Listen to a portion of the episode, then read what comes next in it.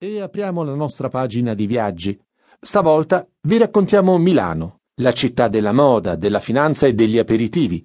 Milano ricca di storia e di arte, rimasta fino a poco tempo fa una sorta di capitale segreta e oggi nota anche al grande turismo, grazie al Duomo ma anche ai suoi luoghi medievali e alle sue stagioni teatrali.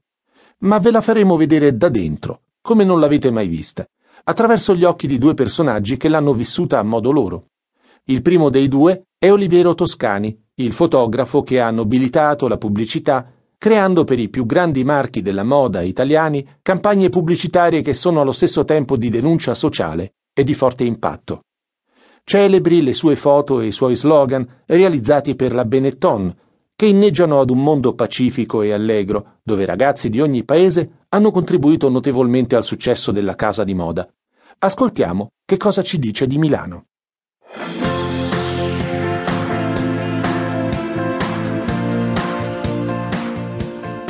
Milano è l'unica città d'Italia dove tu arrivi, dici che sei milanese e nessuno ti dice niente. In tutte le altre città d'Italia, Roma compresa, non è così e rimani per sempre uno straniero. È questa la ragione del successo di un posto così aperto al nuovo. I veri milanesi in realtà sono pochissimi e molti personaggi importanti della cultura milanese vengono da tutt'altri luoghi. Sono molto legato a Corso Como, perché è la strada dove sono nato. Ora è diventata di moda, è piena di negozi e caffè all'ultimo grido, ma all'epoca era una zona molto popolare. Sono cresciuto in una casa di ringhiera, con gli appartamenti che si affacciano sul cortile. Erano case povere, dove eri costretto a fare una vita comunitaria, se pensi che per andare a casa tua dovevi passare attraverso la casa degli altri una cosa anche affascinante per me bambino, che mi sono fatto grandi partite di pallone in cortile con tutti i vicini di casa. Oggi, fortunatamente, le belle case di ringhiera sono state ristrutturate e valorizzate. A vent'anni sono andato ad abitare ai Navigli, per il semplice fatto che lì, all'epoca, le case costavano poco. Pensa un po', ora invece sono di gran lusso. Oggi non abito più a Milano, ci vado solo per lavoro nel mio studio, il super studio di via Tortona.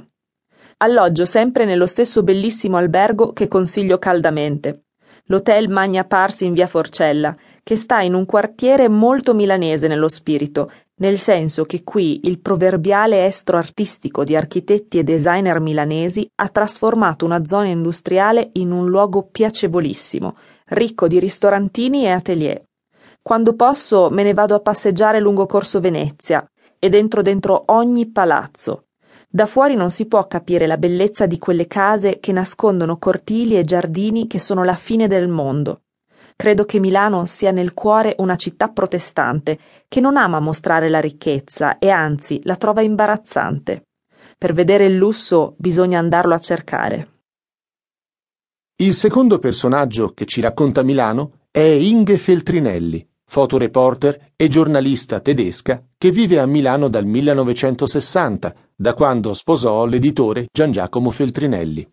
Dopo la morte del marito, dal 1972, Inge Feltrinelli ha preso in mano la casa editrice omonima e la rete di vendita, fondando in tutta Italia più di 100 librerie.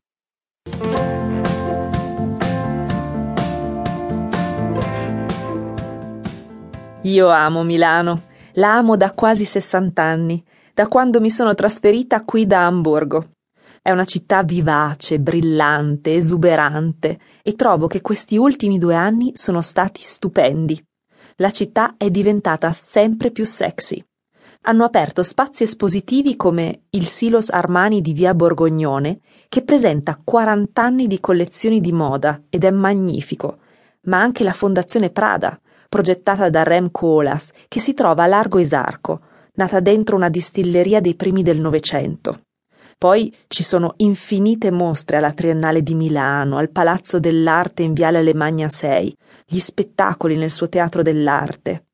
È affascinante andare la sera alla Nuova d'Arsena con tutti i localini, di giorno passeggiare nell'orto botanico di Brera, proprio al centro della città, fare merenda alla pasticceria Marchesi, una pasticceria storica di Milano buonissima, che si è trasferita da poco in un bellissimo locale